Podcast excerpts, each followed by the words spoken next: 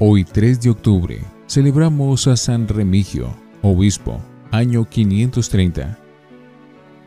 San Remigio fue el gran apóstol de los franceses. Se hizo célebre por su sabiduría, su admirable santidad y sus muchos milagros. Duró de obispo 70 años y llegó a ser famoso en toda la iglesia. Éxitos tempranos.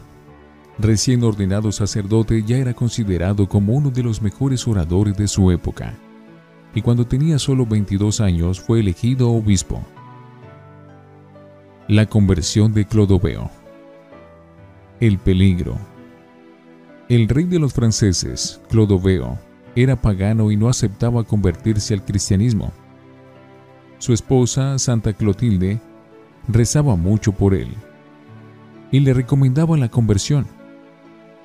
Y sucedió que los germanos o alemanes atacaron con fuerte ejército a los francos, y Clodoveo salió con sus soldados a defender la patria. Al despedir a su esposo, que se iba a la guerra, Clotilde le dijo, Si quiere obtener la victoria, invoque al Dios de los cristianos. Si tiene confianza en Él, nadie será capaz de derrotarlo. La victoria. Clodoveo prometió convertirse si se conseguía la victoria. En plena batalla, cuando el triunfo le parecía imposible, recordando las palabras de su esposa, gritó hacia el cielo, Oh Cristo, a quien mi esposa invoca como Hijo de Dios, te pido que me ayudes, creo en ti. Si me salvas de mis enemigos, recibiré el bautismo y entraré a tu religión. Enseguida los franceses atacaron a los alemanes con extraordinario valor y obtuvieron una gran victoria. La conversión.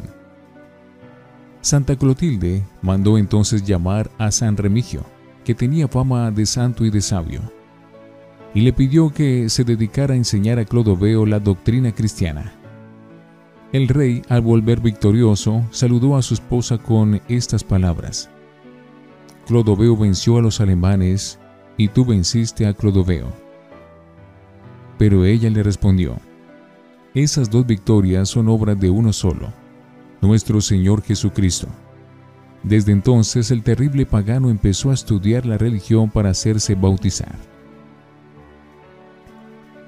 Tenía temor de que el pueblo se revolucionara por quererles quitar la religión de sus antiguos dioses. Pero el ejército y la multitud, al saber que su rey tan estimado se iba a ser cristiano, le gritaron al unísono, Desde hoy nos separamos de los dioses mortales y nos declaramos seguidores del Dios inmortal, del cual nos habla Remigio. El bautismo. Nuestro santo y sus sacerdotes se dedicaron con todo empeño a enseñar la religión a Clodoveo y a todos los que se iban a hacer bautizar junto con él.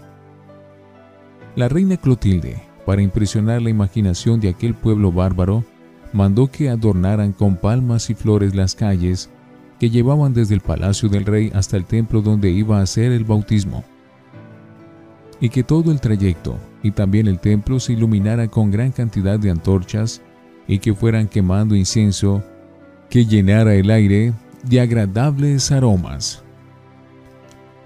Los que iban a ser bautizados se dirigieron hacia la casa de Dios cantando las letanías de los santos y llevando cada uno su cruz. San Remigio conducía de la mano al rey, seguido por la reina y todo el pueblo. Antes de echarle el agua del bautismo, el santo obispo le dijo, Orgulloso guerrero, tienes que quemar lo que has adorado y adorar lo que has quemado.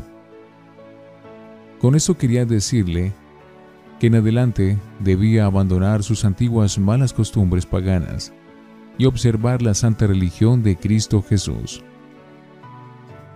Bautismo general.